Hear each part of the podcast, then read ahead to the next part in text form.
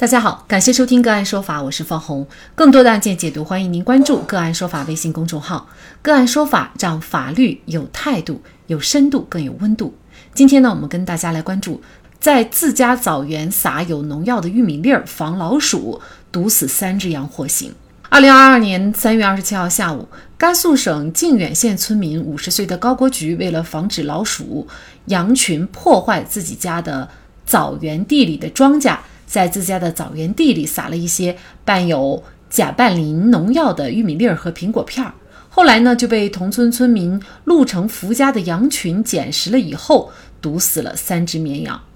经过现场调取的部分玉米粒儿，死亡羊只中的胃内容物及扣押的农药瓶进行送检，白银市公安司法鉴定中心鉴定，从送检的三份检材中都检出了甲拌磷。由此呢，高国菊因为涉嫌投放危险物质罪被提起公诉。在自家枣园撒有农药的玉米粒为什么会构成犯罪？就这相关的法律问题，今天呢，我们就邀请北京银河律师事务所邵晨阳律师和我们一起来聊一下。邵律师您好，方老师您好。嗯，好，非常感谢邵律师哈。那么首先也请您给我们介绍一下，就是在法律上规定什么样的行为它会构成投放危险物质罪呢？我国刑法第一百一十四、一百一十五条规定，投放危险物质罪是指故意投放毒害性、放射性以及传染病病原体等物质，危害公共安全的行为。其构成特征是：客体方面，本罪的对象主要是针对不特定的多数人的人身以及数量比较大的牲畜、家禽、人工养殖的水产。此外，还应当包括河流、水源、农场、谷地、牧场等，即投放行为已经对不特定的多数人的生命、健康或者牲畜还有其他财产造成严重威胁或者严重损害后果，或者已经威胁到不特定的多数人的人身和财产的安全。客观方面表现为行为人实施了投放毒害性、放射性、传染病病原体等物质，危害公共安全的行为。本罪的主体是一般主体，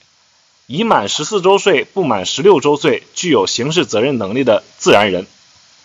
主观方面是故意，可以是直接故意，也可以是间接故意。只要明知自己的行为会引起不特定的多数人的人的生命、健康或者公司财产的重大损害，并且希望或者放任这种结果发生，即可成立本罪的故意。至于动机如何，并不影响本罪的成立。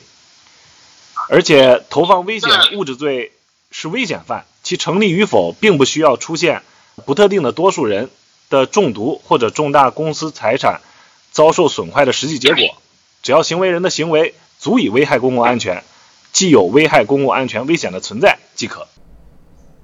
那有人认为啊，就是在自己的果园等非公共的场所去投放这个农药的这个鼓励的行为，它其实呢是为了保护自己的。这个财产不受侵害，或者是免遭损失啊啊，他也没有在呃这个公共啊场所，就不可能会去危及多数人的安全。因此呢，呃，认为呃本案当中的行为人啊不构成这个危害公共安全罪。那您怎么看呢？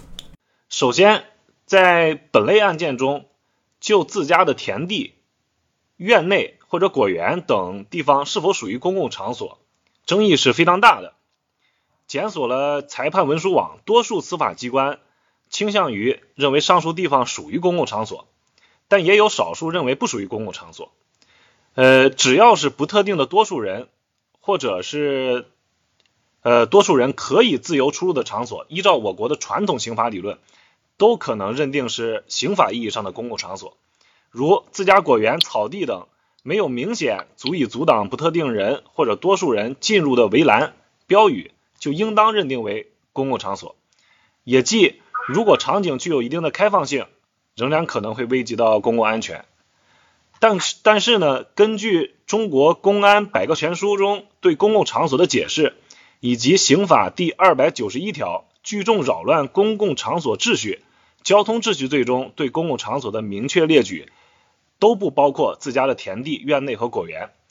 呃，我们认为，如果机械理解公共场所的概念，可能会不符合投放危险物质罪这一刑法罪名的立法初衷和法益保护。而且从刑法迁移性角度来说，即便是公共场所善意的灭蝇、灭鼠等撒药行为，也不能界定为投放危险物质。呃，其次，针对保护自己的私有财产这一说法，本案被告人的行为呢，其实更贴近于被告人采用了一种投放自认为有一定危害危险物质的手段，去毒害特定的。即跑到被告人自家啃食农作物的特定牲畜以及老鼠的行为。如果考虑到这一点呢，行为人采用的是投放危险物质手段去危害特定的单位，或者是人，或者是牲畜家禽等，则可能会构成故意损坏财物罪，不应当认定为投放危险物质罪。呃，最后还有一条，高某的行为可能还符合刑法第十三条规定的但书条款。也即情节显著轻微或者危害不大，从而不构成犯罪。严重的社会危害性是本罪的本质特征，但考察行为的社会危害性，应当以发展的眼光全面审视考察其实质。高某是出于农业思维以及保护农田免遭牲畜侵害而实施的行为，所以主观恶性不大，再犯的可能性呢也很小，因此具有适用但书条款的可能性。最后还需要说明的一点是，被告人使用的搬玉米和苹果片的农药是否能认定为毒害性物质，也是一个重要的问题。根据二零二二年农业部第一百九十四号和一百九十九号公告规定，甲拌磷目前是现用农药，禁止使用在蔬菜、果树、茶叶和中草药材中，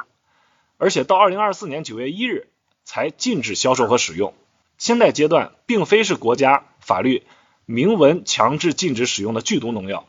所谓疑罪从无，则法律上的无罪利益应当归于被告人。呃，此种情形将其认定为毒害性物质，则需要慎之又慎。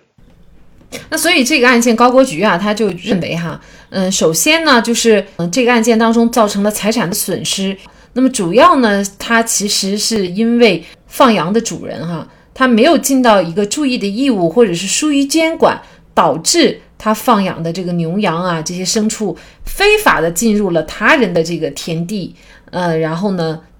造成了侵权行为。那么，如果你前面不存在这个非法的啊进入他人田地的这样的一个行为的话，也不会发生这样的后果。呃，所以呢，他觉得自己可能也不构成犯罪。那您怎么看呢？